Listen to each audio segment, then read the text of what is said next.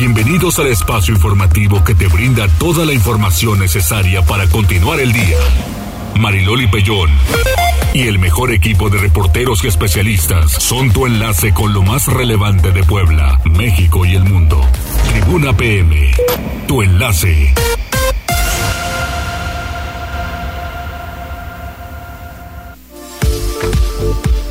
¿Cómo están? ¿Cómo les va? Muy buenas tardes. Hace calorcito. Me da muchísimo gusto saludarles. Y pues miren, como siempre, al pie del cañón, trabájale que trabájale de un lado a otro. Pero pues así es esto, mejor tener la mente ocupada y no pensar en tonterías. Otra vez me recibió Cóndor con una de esas canciones. Como dice la letra Cóndor en el que ya para, para que ya no pienses en mí, y, y luego, ¿no? Mejor no, ya le está dando risa. Bueno, ¿cómo les va en cabina? ¿Todo en orden? Pero pues ustedes escuchen la magnífica y sabrán de qué les hablo. ¿Cómo estás, Jazz? Muy bien, Loli, muy buenas tardes. Ya miércoles 10 de agosto, ya estamos por aquí presentes y pendientes. Ande usted. Y mientras tanto, porque tenemos dos entrevistas, hay mucho que contar. ¿Qué tal? Hay que bailar sopa de caracol. Mm. Así es esto. Oigan, y bueno, felicidades a Tere Justo, que hoy festeja su cumpleaños. Muchas felicidades, Teresita. Y también a Leopoldo García. Polo García, te mando un cariñosísimo saludo. Ya hablé con los dos, están muy bien. Y justo para que pues puedan festejar su cumpleaños en orden, en paz, con salud, que eso es lo más importante. Si antes valorábamos la salud, pues hoy más que nunca. Así que pues así es esto. Líneas telefónicas 242-1312, 22-23-90-38-10 y en las redes sociales arroba noticias tribuna, arroba mariloli pellón. Y ya, ¿qué más? Ya estamos transmitiendo a través de las páginas de Twitter eh, y Facebook de Tribuna Noticias, Tribuna Vigila Código Rojo y La Magnífica. Ahí nos puede mandar todos sus comentarios, reportes, saludos, lo que va a comer, lo que nos quiera decir. Aquí estamos al pendiente. Exactamente, así es, de todo un poco, las tendencias. Tribuna PM. Ay, ¿qué encontraste tú? Porque ya se cumplió una semana de estar ahí atorados los mineros. De los mineros, mío, si quieres empezamos con los mineros. Y es que, como bien lo comentas, eh, se cumple una semana de este Sí, trágico y penoso accidente donde 10 eh, mineros quedaron atrapados.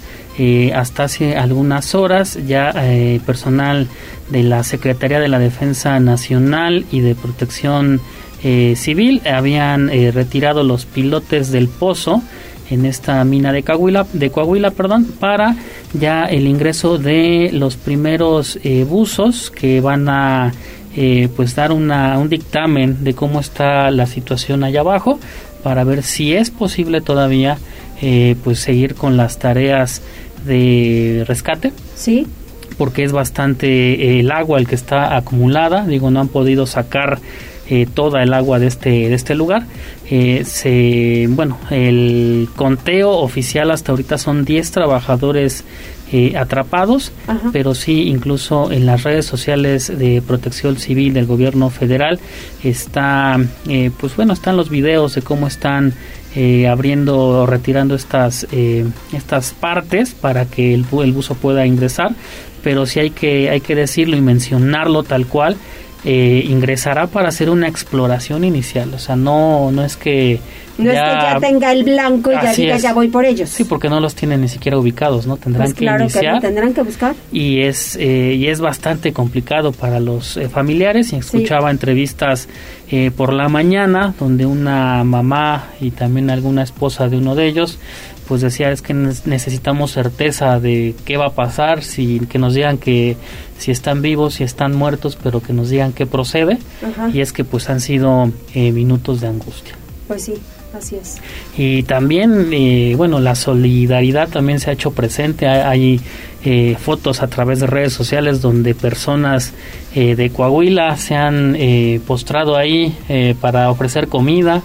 Eh, hay gente que llevó sus carritos de hot dogs para eh, regalarlos a los familiares que están esperando y pues también para los rescatistas que están laborando, que también pues es el, el trabajo arduo que están teniendo desde hace una semana en este lugar. Pues sí, ojalá, ojalá que sean para noticias buenas. Ojalá sean para noticias buenas, estaremos eh, al pendiente. Y mira, también hablando de noticias lamentables, el día de ayer por la noche comenzaron a circular varios videos de pues ataques eh, pues no sé si llamarlo ataques, pero pues agresiones contra eh, automovilistas, contra tiendas de conveniencia, esto en Guanajuato y Jalisco, no sé si viste los videos, estoy seguro de que sí. Horrible. La verdad, bastante horrible el clima, bueno, el clima de violencia que hay. Fíjate que en la mañana en la W, el espacio informativo que tienen a las 5 de la mañana es sumamente completo eh, bueno, yo a esas horas pues sí estoy despierta ya, requeteque, y estoy en la arreglada para, para ir a tele. Pero hacía la descripción el corresponsal y yo me estaba imaginando, vaya, unas cosas terribles. Y después vi el video, dije, ¿qué es esto? O sea, se quedó corto Iván con ese asunto. Sí, pues es que son imágenes, no hay otras como de guerra, o sea. y, al menos en, en Celaya, Guanajuato, hay reporte de 11 negocios incendiados, son de estas tiendas eh, de conveniencia muy famosas de 24 horas. También varios autos incendiados en Irapuato. En Jalisco está el reporte de un presunto delincuente abatido, también cinco personas detenidas tras esta ola de violencia. El presidente Andrés Manuel López Obrador dijo esta mañana en su conferencia que estas, eh, bueno, estos actos de violencia fue por la detención de varios jefes criminales. No se detalló eh, a quiénes eran ni, ni pues si eran narcotraficantes, más que lo más seguro es que Por eso supuesto, nada más que se les peló. y es, eh, eh, se recuerda bastante al culiacanazo de hace algunos años cuando detuvieron a Ovidio. Y ya para terminar, el consulado de Estados Unidos emitió una alerta de seguridad por estos hechos de violencia en Jalisco. Así es. Y esto ya lo pueden consultar en tribunanoticias.mx. Muchas gracias, Jazz. De nada.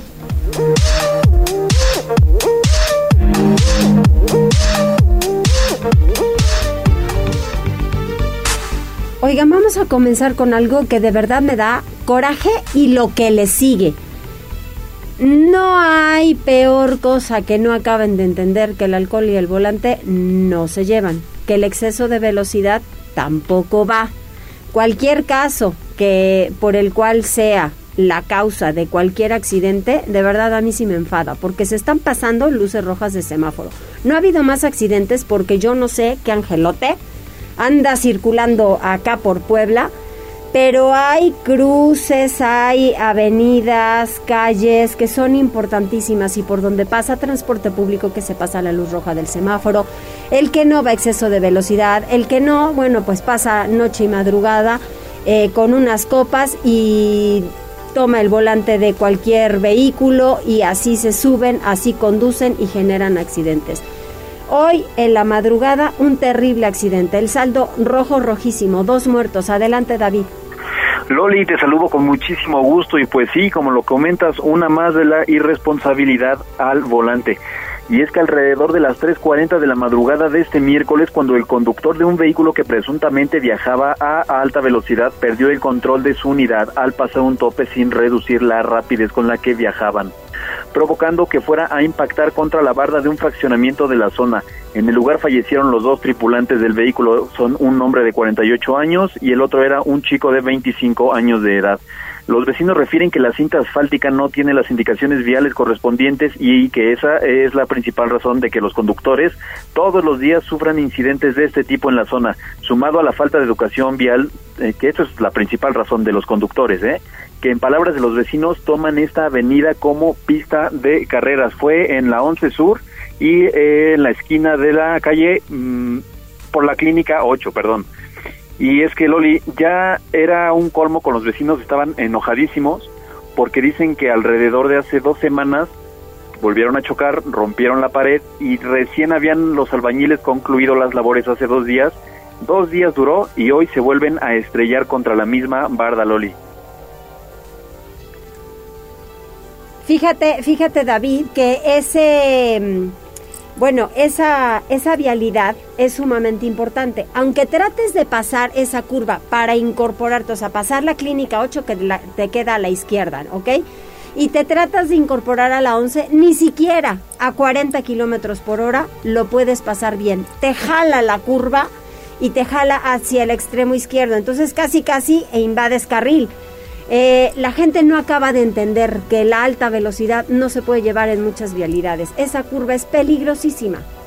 Es correcto, y de hecho nos decían los vecinos que esta curva, su aperaltamiento fue, lo cambiaron cuando metieron el ruta, el carril del ruta confinado. Ajá. Pues bueno, eh, sí está bastante mal diseñado, pero no es la única razón. La verdad es que la imprudencia de los conductores es lo que provoca los accidentes. Incluso tenemos los videos que ya publicamos en las redes y se ve cómo viene a toda velocidad, vuela el coche y bueno, se fue a, estampar contra la pared, que era un coche ya de, años muy, este, bueno, de, a los 80 más o menos, y estos coches son de lámina, pesadísimos, y que afortunadamente, bueno, no venía pasando ninguna otra persona, porque bueno, la desgracia pudo haber sido mayúscula. Sí, es, es terrible. Ojalá de verdad que, que hagamos conciencia, subamos mucho a las redes sociales, que muchos hacen caso a las redes sociales y que puedan entender que la alta velocidad no va, no va en muchas zonas. Inclusive se ve en un video donde estás viendo de frente al coche que hay otro más que venía atrás y que se, se frena, no sé si se detuvieron o no, o si los conocían o no, pero este accidente fue fatal. Gracias David. Loli, pues estamos aquí, te saludo con muchísimo gusto. Igualmente te mando un abrazo. Bye.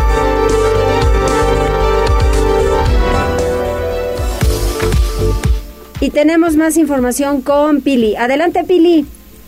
Gracias. Pues mira, eh, se anunció hoy que estaría el embajador de Suecia en México, Gunnar Alden, y bueno, pues ha realizado, o realiza, mejor dicho, una visita de dos días para realizar reuniones de trabajo sobre las inversiones que operan en Puebla desde hace varios años y para inaugurar mañana una nueva tienda de la marca IKEA empresa que abre en México su segunda tienda en esta capital con 10 mil metros cuadrados y con un enorme potencial económico.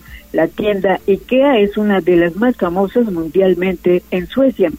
La secretaria de Economía, Olivia Salomón, hizo un recuento de la presencia de las empresas suecas en Puebla desde hace medio siglo que están en nuestro territorio, como es el caso de la SKF de autopartes, y otras que se han instalado o que venden, como es el caso de Volvo, Procel, Scania, Tetra Pak, que tienen producción en el estado.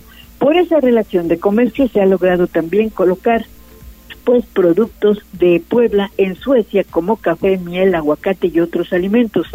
El embajador en su visita al gobierno a la sede del gobierno del estado dialogó con el gobernador Miguel Barbosa y decía esto el embajador Gunnar Alde. Llevamos ya una historia larga con Puebla. Tenemos empresas muy importantes ya presentes aquí en Puebla. Y mañana eh, voy a asistir en la apertura de la segunda tienda de IKEA aquí en México. Y eso, bueno, es, un orgullo, eh, pero también eso significa eh, que nosotros estamos buscando maneras de hacer más en Puebla. Eh, hoy en día he tenido también, eh, o voy a tener más conversaciones con empresas suecas que tienen un interés de buscar la manera de hacer inversiones en Puebla, de tener más contactos en Puebla. Y eso obviamente como tarea por un embajador es lo principal, de fortalecer los lazos entre nuestros países, pero también a nivel estatal y local y de esa manera nosotros estamos aquí eh, aprovechando de la apertura de la segunda tienda de IKEA para tener también conversaciones. Usted mencionó SKF y obviamente es importante para nosotros. Y bueno, pues con la visita del embajador Gunnar Alden, bueno, pues se fortalecen las relaciones con Suecia y que aunque parezca muy lejano ese país, sin embargo, en más con la inauguración de su tienda de muebles. El reporte, Mariloli. Y mira que había gente para, y, bueno, hicieron fila, ¿no? Para conocerla. No, mañana se inaugura. El embajador eh, viene de dos días de visita. Primero, pues hace esta visita eh, formal con el gobierno del estado, las autoridades de Puebla, tendrá reuniones con los empresarios de las empresas aquí instaladas en, este territorio, es decir, esas reuniones serán hoy. Y mañana acude formalmente a la inauguración, a la apertura de, de IKEA, que como sabemos tiene una superficie de 10 mil metros y que sin duda, bueno, pues será un, gran acontecimiento comercial y social porque pues la tienda es uno de los íconos de Suecia en materia de muebles. Tú sabes que Suecia pues tiene siempre el diseño pues muy en alto, sobre todo de, de muebles de calidad y de madera. No sé si tú conozcas algunos productos de IKEA, pero son mundialmente conocidos. Así es, Pili, con buena calidad, como dices. Oye, y en otra de las cuestiones, el gobernador dijo que habrá aquí en Puebla dos hospitales.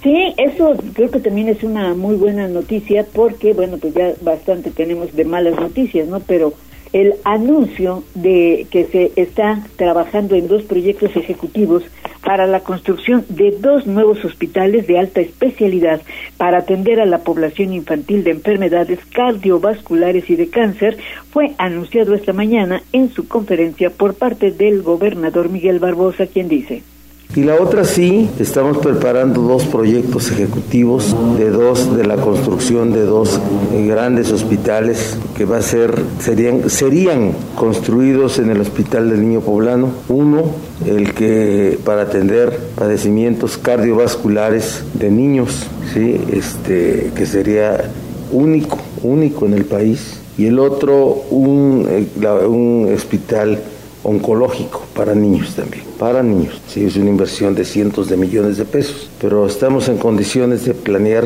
su fondeo y su pago por el tiempo que resta de mi gobierno. Así vamos a cerrar muchas cosas. Gracias a todos. Gracias, los nuevos hospitales que se proyectan serán únicos en el país para atender este tipo de padecimientos que enfrenta la población infantil, no solo de Puebla, sino de otras entidades. Así que, bueno, pues antes de que concluya la administración, tendremos estas dos unidades de alta especialidad, Mariloli. Gracias, Pili. A ti. Vámonos ahora con Liliana porque el Ayuntamiento de Atlisco está por concluir un nuevo censo de casonas, viviendas e iglesias que no han sido rehabilitados por el sismo de 2017. Adelante Liliana, buenas tardes. Gracias Mariloli, buenas tardes. Te saludo con mucho gusto, igual que al auditorio. Efectivamente, en coordinación con el Instituto Nacional de Antropología e Historia, el Ayuntamiento de Atlixco está realizando un nuevo censo justamente entre las personas que resultaron damnificadas tras el sismo del 2017 y cuyas casas todavía no han sido intervenidas. En este sentido, la alcaldesa Ariana Ayala señaló que el Instituto Federal pues también está levantando un registro de aquellos inmuebles históricos que tampoco han recibido alguna atención en cuanto a la rehabilitación de sus estructuras, tanto casonas históricas como algunas iglesias. Y bueno, pues por mencionar algunos de los templos que todavía se encuentran cerrados, te puedo decir que el templo de la tercera orden todavía no ha sido intervenido. Esto pues a cinco años justamente de aquel sismo. Igualmente, bueno, pues se trata de eh, la iglesia de eh, San Félix y también la de la Merced. Y bueno, pues también quiero comentarte que ella señaló que eh, la Comisión Nacional de Vivienda está trabajando también en estas acciones y bueno, pues se ha anunciado que enviarán fondos federales para continuar con los programas de rehabilitación para las personas que todavía no reciben algún apoyo y en ese sentido pues ella hizo un llamado a quienes se encuentren en esta situación a que se acerquen al ayuntamiento ahí mismo en el Palacio Municipal se están llevando a cabo estos registros en donde ellos pueden dar a conocer su situación y bueno pues irán a verificar cuál es el estado del inmueble para saber cuál sería el monto de los recursos que se pudieran asignar o las obras que se pudieran realizar justamente para recuperar estas casonas. Finalmente comentó que existe una problemática en cuanto a las casas antiguas del primer cuadro de la ciudad, pues como en otras ciudades también históricas, resulta que son propiedad de particulares y en este sentido ellos muchas veces se niegan a hacer las inversiones necesarias para su rescate. Sin embargo, dijo que se está trabajando también con estas personas, tratando de llegar a algún acuerdo a fin de recuperar dichos inmuebles. Este es el reporte, Mariloli. Ojalá que así sea. Muchas gracias, Lili. Y vamos con Gisela porque incrementan reportes de violencia contra la mujer los fines de semana. ¡Ay, caramba, Gisela! Así es, Mariloli, te saludo con gusto, igual que a nuestros amigos del auditorio, y te comento que la titular de la Secretaría para la Igualdad Sustantiva de Género del municipio de Puebla, Karina Romero Alcalá, dio a conocer que durante los fines de semana incrementan los reportes de violencia contra la mujer. En entrevista, la funcionaria precisó que principalmente se trata de violencia física y psicológica y de ahí que ya trabajan al respecto y también acuden con diferentes talleres y capacitaciones a las juntas auxiliares y colonias que presentan un mayor índice de casos. Entre ellas destacó el Centro Histórico San Pablo Xochimilhuacán, La Resurrección, San Miguel Canoa, San Baltasar Campeche y La Margarita. En esta última, por ello, el lunes 15 de agosto se iniciará ya el programa Contigo Mujer, esto para empoderar al sector y salga adelante. Indicó que después de que se reportan los casos de violencia, esto a través del 911, su dependencia entra a brindar la atención correspondiente, pues como sociedad se tiene que ver el tema y también visibilizarlo, además de atenderlo. Ya en el uso de la palabra, Carolina Morales García, directora del Sistema Municipal DIF, reveló que identificaron por medio del refugio temporal que la violencia contra la mujer incrementó entre 20 y 30% Mariloli. Manifestó que actualmente cinco mujeres y siete u ocho menores se encuentran en el refugio, una vez que señaló el tema económico es lo que principalmente provoca situaciones delicadas en la familia, por lo que trabajan en acciones de prevenir y capacitar también para el trabajo. Y es que puntualizó Mariloli que se encuentran en pláticas con las cámaras empresariales y la Secretaría de Economía y Turismo, esto para que después de dotar de las herramientas a dichas féminas puedan encontrar posteriormente una plaza formal que genere los recursos económicos necesarios para mantener una estabilidad.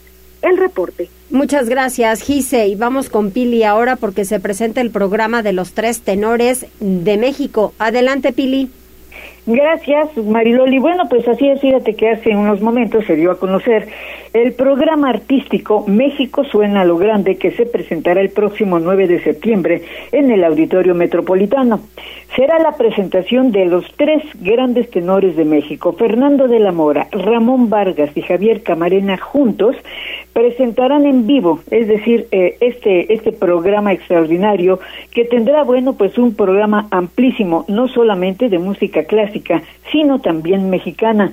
Esto fue explicado en una conferencia de prensa. Unos lo hicieron en línea porque están en el extranjero, pero Javier Camarena estuvo en Puebla, pues para hablar de lo que será este extraordinario programa. Qué privilegio venir a Puebla porque lo mejor de México, lo mejor de su gastronomía, lo mejor de su turismo, pero sobre todo lo mejor de su gente. Su gente, la civilidad con que Puebla durante tanto tiempo ha, exportado cultura a todo el planeta, no solamente a la República Mexicana y a la región, a Latinoamérica, sino a todo el planeta. La verdad que qué privilegio estar aquí, esto yo lo veo como una gran oportunidad, como siempre veo estos proyectos, como una gran oportunidad de volver a mostrar la grandeza de nuestra música y en esta ocasión, bueno, uniendo mi voz con la de estos dos grandes artistas, dos grandes amigos, dos grandes personajes que, que la verdad admiro enormemente a Javier como a, como a Ramón y créanme que vamos a pasarla bien, los que vamos a estar encima del escenario. Imagínense que vamos a tener una orquesta de, primer nivel como es la orquesta aquí eh, sinfónica del Estado de Puebla. Y bueno, pues toda esta presentación del programa, que será, repito, el próximo 9 de septiembre, pues se dio el avance de cómo será este espectacular eh, pues concierto, que fíjate, no lo tiene ni siquiera el, el Festival Cervantino, que tú sabes cada año pues reúne a grandes artistas, pero ni siquiera el Festival Cervantino tendrá la oportunidad de tener este concierto de los tres grandes tenores de México. Ahora bien, será la presentación, repito, en el Auditorio Metropolitano, que tiene una capacidad para cinco mil personas.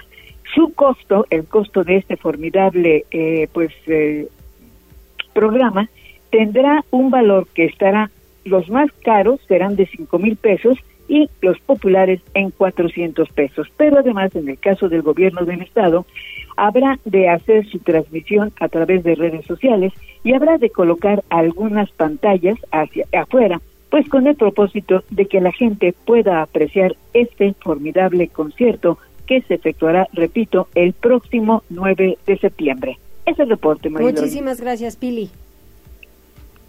Vamos a hacer una pausa, regresamos enseguida.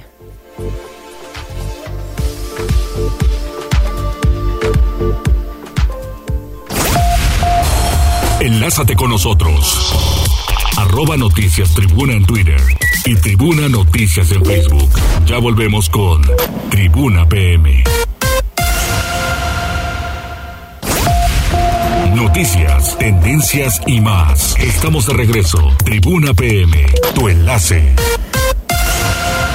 Continuamos, 14 horas con 31 minutos. El presidente Canacintra en la línea telefónica, Luis Espinosa Rueda. Luis, ¿cómo estás? Muy bien, Mariloli, mucho gusto saludarte y a ti, a tu auditorio. Muchas gracias. Oye, Luis, fue buen incremento, ¿no? El que acordaron empresa y sindicato, la Volkswagen. Pues yo creo que totalmente inusual, un, un- un incremento pues este que a todos nos asombró, pero también eh, eh, entendimos que la empresa está apostando porque acuérdate que aparte anunció inversiones en Puebla y creo que son las, eh, las inversiones iniciales para empezar a reconvertir la planta a un tema este pues eléctrico, ¿no? Y entonces este pues este este este incremento también obedece a, primero a la situación que estamos viviendo de inflación fuerte a, a nivel región eh, y, y también obedece a que a que el activo más preciado que tiene la empresa pues es la mano de obra, ¿no? Entonces pues asegurar eso es muy importante. Sí es es muy muy muy muy desconcertante desconcertante perdón este el, el, el ver que se haya rechazado el, el- el incremento, ¿no? Pues yo creo que sí, porque al final de cuentas la armadora es una de aquellas empresas, como tantas muchas aquí en Puebla, que estuvieron frente a la pandemia, hicieron muy bien su logística y siguen trabajando, Luis. Sí, no, los trabajos, los, los puestos de trabajo se mantuvieron, que fue lo primero.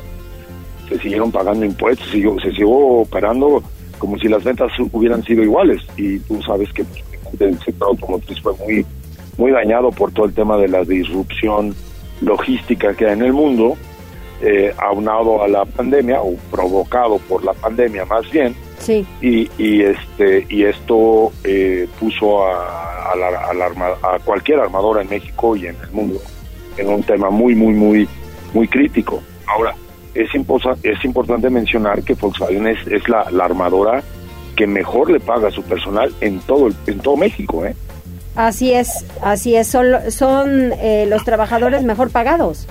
del sector automotriz en todo México no y por bastante por más del 23% Así es. entonces Oye, Luis, ¿cómo va el tema de, de los autos? ¿Ya están llegando o todavía no?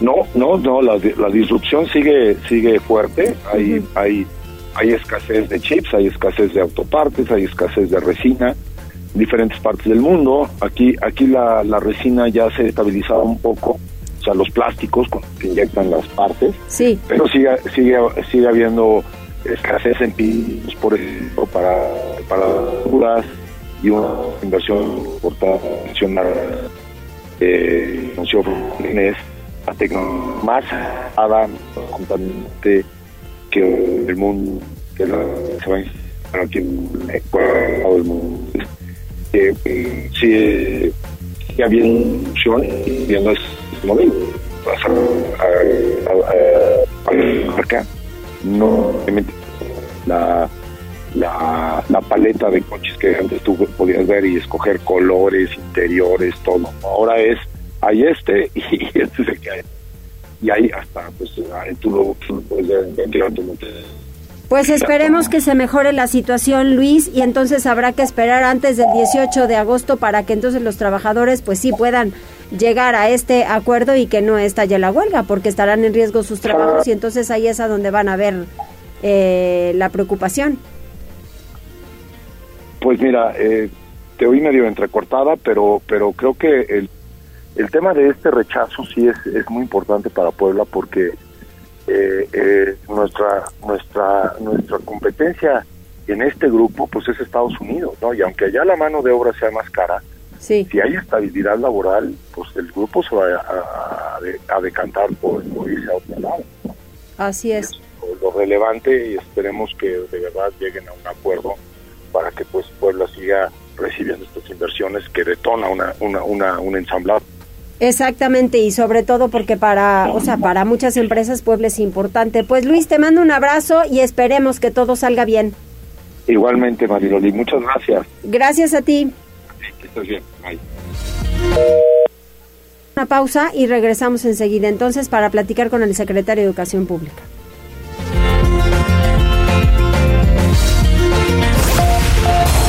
Enlázate con nosotros. Arroba Noticias Tribuna en Twitter y Tribuna Noticias en Facebook. Ya volvemos con Tribuna PM. Noticias, tendencias y más. Estamos de regreso. Tribuna PM, tu enlace. Continuamos en Tribuna PM y muchísimas gracias a todas las personas quienes están conectadas aquí a través de las redes y rapidísimo voy mencionando porque como se nos ha venido el tiempo encima, Magdalena Ortiz de la Rosa dice que hoy va a hacer crema de elote con chile poblano y hay albóndigas también. Gracias a Oscar Cruz Díaz. Está también Ivette Alejandra Ortega, le mandamos un saludo a ella, dice, y a su mamá, dice que es tu fan, Mariloli, la señora Olga Martínez. Pues Olga, le mando también un abrazo, que esté muy bien, muchísimas gracias por comunicarse con nosotros, pero sobre todo por escucharnos. Dice Oscar Cruz que ese reductor de velocidad, hablando del accidente de la 11 que nos daba cuenta David, pues eh, hay un reductor de velocidad un poco antes pero no es, eh, sí sirve, pero que lo que no es posible es la irresponsabilidad y la imprudencia de muchas de las personas quienes conducen a gran velocidad. Así que, pues ahí están las situaciones que se están presentando con esto del accidente y mientras tanto, pues vamos a la vialidad. Tribuna P.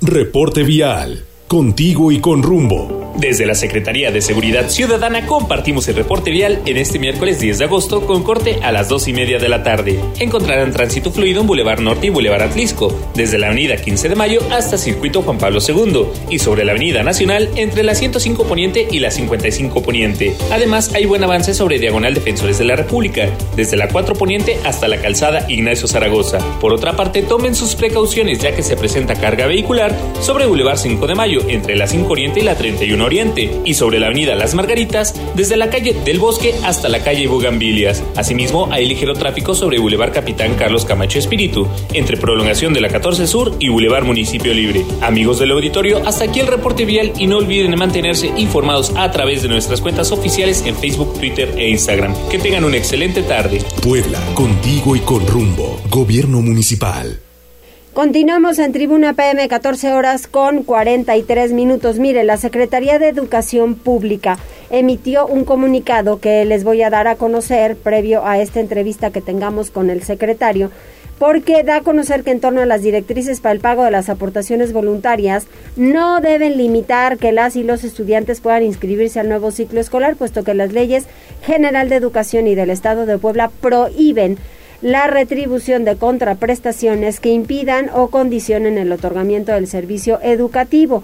Las escuelas públicas de educación obligatoria preescolar, primaria, secundaria y bachillerato deben atender dicha disposición de ley. Por otra parte, los comités de padres de familia realizarán un diagnóstico pormenorizado de las necesidades de cada escuela y exponerlo durante la asamblea para fijar un monto a solicitar. Entonces, ¿de qué estamos hablando? Que siempre eso ha sucedido. Hay un llamado a los comités de padres de familia y ellos son los que fijan las cuotas. Tienen que estar avalados por los comités de padres de familia. No se tienen que pasar de eso, pero las escuelas tampoco pueden condicionar el que eh, si no tienen obviamente pues esos montos que les impidan a los estudiantes el que sigan estudiando o que les retengan sus documentos para aquellos quienes pues al final de cuentas ya se tienen que graduar, o sea, no puede haber condiciones. Los recursos obtenidos obligatoriamente serán aplicados al sostenimiento de necesidades como pago de servicios, esto es, a luz y agua, y mantenimiento de inmuebles y mobiliario. Las contribuciones serán recibidas y administradas por el presidente o el tesorero del comité, quienes estarán obligados a garantizar el uso transparente de esas mismas cuotas. La información es importantísima. Como en este momento recibo con muchísimo gusto al secretario de Educación Pública, Meliton Lozano. ¿Cómo estás, profe? Estimada Mariloli, muy bien, contento y gustoso de saludarte. Muchas gracias, profe. Pues hemos estado hablando y siempre es la misma cantaleta, ¿no? Esto de, de las cuotas de padres de familia, pues ellos se tienen que poner de acuerdo y establecerlas, ¿no? Eh, sí, fíjate que vale la pena siempre estar enfatizando, remarcando, porque hay que darle certidumbre a los padres de familia. Em, en primer lugar, valorar la contribución, la generosidad de los padres de familia, porque a lo largo de la historia son un respaldo importante para las escuelas. Lo que ha faltado es normarlo. Eh, la ley de educación, tanto federal como local, contempla que se puede hacer contribuciones a las escuelas, pero aquí en Puebla hemos establecido cinco criterios que son claves. El primero es que sea derivado de una asamblea. A los padres de familia hay que tomarlos en cuenta. Ellos conocen las necesidades de las escuelas. Segundo, que se debe estipular exactamente en esa asamblea y de forma democrática la cuota establecida. Tercera, no puede ser manejada por un director o por algún maestro. Tiene que ser manejada por el comité de padres de familia. Este comité que representa a los padres en su conjunto también tiene la responsabilidad de informar de forma mensual, de forma transparente, la rendición de cuentas sobre el uso de los recursos. Y por último, lo que sí queda estrictamente claro y establecido es que no puede ser motivo de condicionamiento una cuota para el acceso a la educación, porque eso está totalmente establecido desde la Constitución, desde, las diferentes eh, leyes educativas, y creo que eso todos lo tenemos claro. También hay que comprender el contexto en el que estamos de la pandemia, de la crisis, y que tiene que haber mucha solidaridad y mucha comprensión. Si un papá lo puede dar en una exhibición, qué bueno que lo haga, pero si no, se tienen que dar facilidades. Esos son los criterios que hemos establecido. Ahora, eh, ante esta ante esta situación, sí tienen de este ya este conocimiento los directivos de todas las escuelas públicas y privadas. las privadas no entran porque se regulan bajo contrato, diríamos entre entre individuos personales que deciden una colegiatura o no, o mandarlos a otra escuela o no, pero esto es para públicas. Acabamos de sacar un, un conjunto de lineamientos por escrito, están en la página de la Secretaría, lo firmé porque ese documento es el que regula las cuotas escolares en las, en las escuelas públicas. Hay un teléfono y que si hubiera alguna acción donde limitan al alumno su ingreso a la escuela, no los tienen que reportar. Exactamente. La línea, eh, profe, es 22 22 29 69 00, extensiones 11 13 y 11 46. Así es. Y, y, yo quiero dar la certeza de que intervendremos de, de manera inmediata. No podemos limitar, no podemos privar del derecho a la educación a algún niño, algún adolescente, algún joven. Eso como Estado lo tenemos que garantizar. Y digo como Estado mexicano porque así es como tenemos que actuar, así es que tengan la plena conciencia y convicción de que nosotros estamos atentos a todos los casos. No omito decir que es difícil controlar 14 mil escuelas en el Estado y que de pronto, aunque se den los lineamientos, existen algunos que pues no los llevan a cabo como uno quisiera. Pero para eso estamos, para ir atendiendo, regulando y respondiendo a cada situación particular para darle una respuesta precisa. Y si se diera, porque las escuelas privadas están incorporadas a la Secretaría de Educación Pública, algún acto similar en una privada, ¿qué se hace?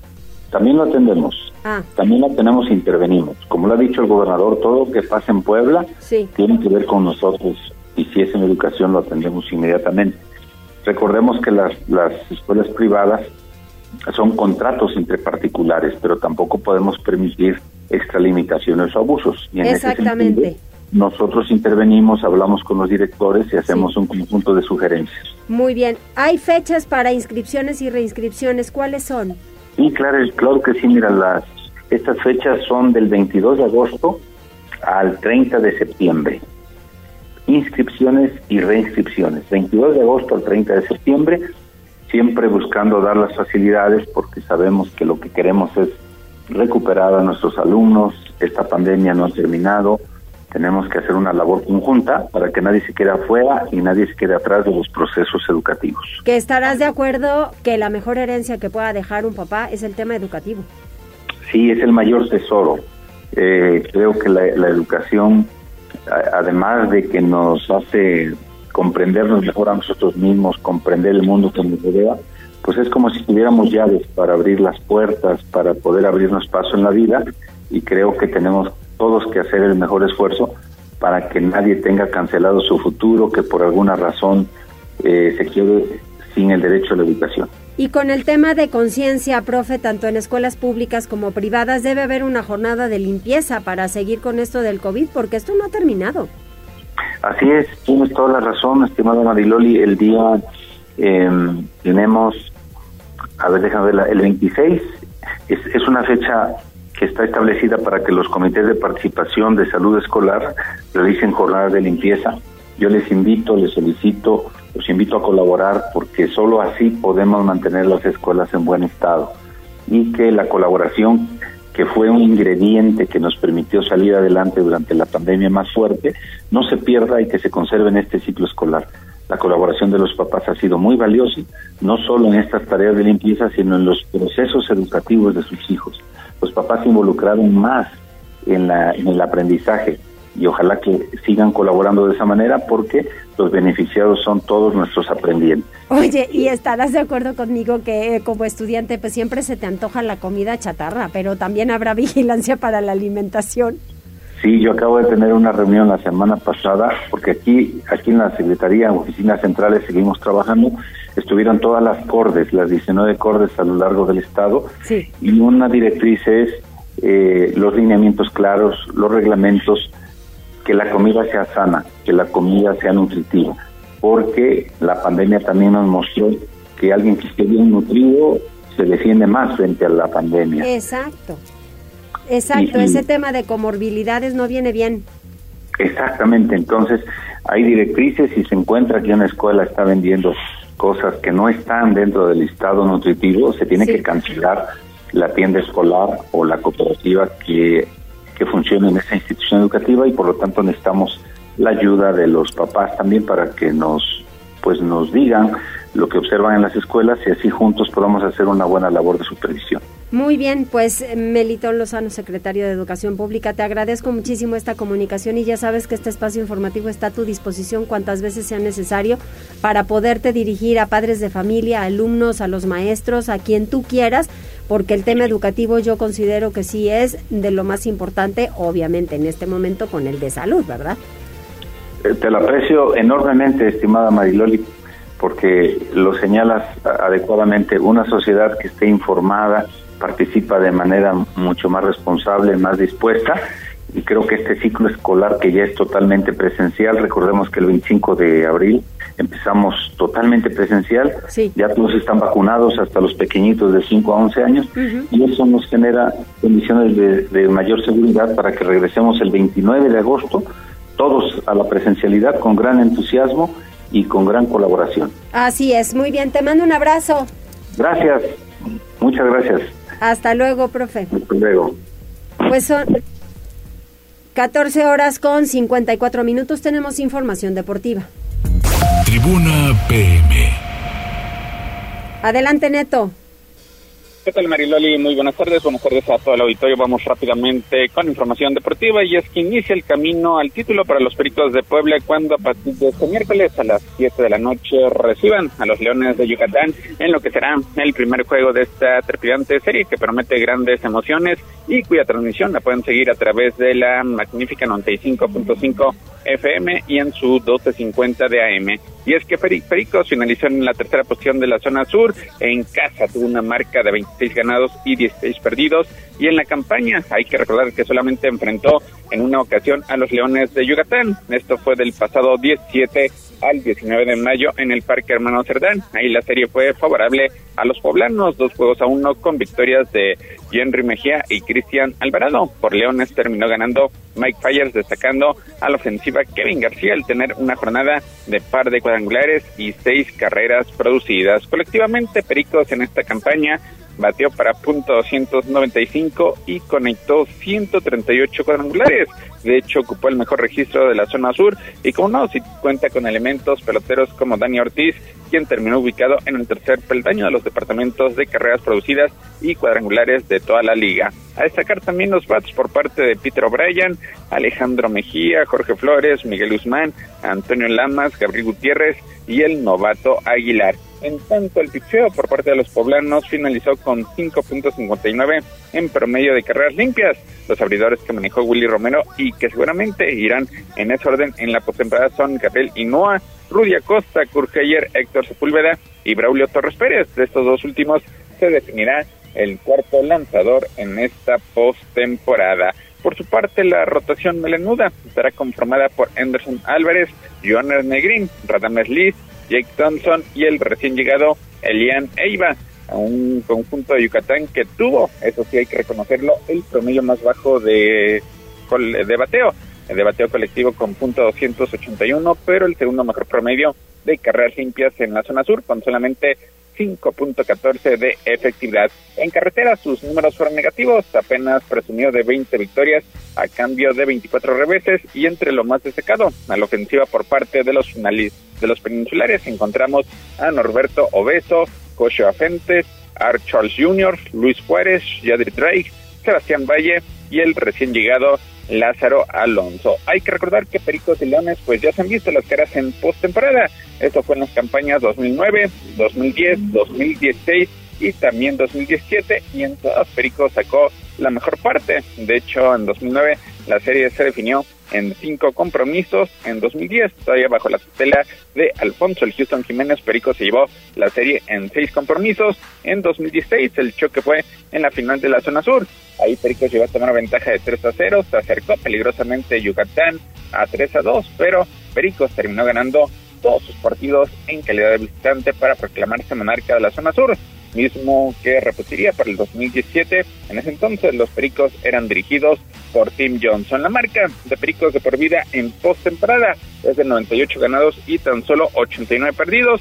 El último playoff de Pericos fue en la campaña 2021 y ahí cayó ante los Olmecas de Tabasco en cinco compromisos. Por su parte, la última serie de playoffs para los Leones de Yucatán fue en la Serie del Rey del año pasado, donde cayó en siete juegos ante los Toros de Tijuana tras estar arriba en la serie 3 a 0. Y una vez concluido el partido, pues estará en el ambiente por parte de Sonora Dinamita, quien estará animando el juego de este compromiso, además de que también estará presente en la magnífica con distintas activaciones para, eh, pues, para buscar, buscar ahí a todos los miembros del staff de la Magnífica que estarán presentes en el Parque Hermano Cerdán. Pues la cita a partir de las 7 de la noche desde el Parque Hermano Cerdán. Otros partidos que se llevarán a cabo este miércoles en la zona sur, Olmecas de Tabasco ante los Tigres de Quintana Roo, eh, los Diablos Rojos del México enfrentando al Águila de Veracruz, mientras que en la zona norte los playoffs arrancaron desde ayer martes, Tijuana obtiene ventaja de 1-0 sobre Rileros de Aguascalientes, Laredo vence a los algodoneros de Unión Laguna, mientras que Monclova le pega eh, o cae como local ante los sultanes de Monterrey, que fue la única novena que consiguió triunfo en calidad de visitante. Mariloli, hasta aquí lo más relevante en materia deportiva. Muchísimas gracias, Neto. Saludos, muy buenas tardes. Muy buenas tardes, nos escuchamos mañana. ¿Y con quiénes terminamos, Jazz? Saludos para Connie Ángel, el señor Rodrigo Martínez, Franja de Metal también se reporta, Guadalupe Cortés Pérez, también hay un usuario OCV, nos hace un reporte que con mucho gusto canalizamos a la autoridad correspondiente. Sí. Saludos también para Ana Trujillo, Morosil, Willy, Willy Jaramillo, Mar López, Petruxca Ventuxca, así está el usuario, y también para Andrés Flores. Pues que se diviertan en esta misma tardusca y entonces cumplimos con todos ustedes y con sus saludos, de verdad se los agradecemos muchísimo. Hoy fuimos al mil por hora, pero pues ya nos vamos hasta mañana. Muchísimas gracias, gracias a todos, que les vaya muy bien.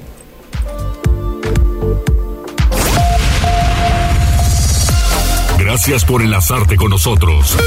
Seguimos informándote vía redes sociales. Arroba Noticias Tribuna y Tribuna Noticias en Facebook. Tribuna PM es un producto de Tribuna Comunicación. Fuerza en medios.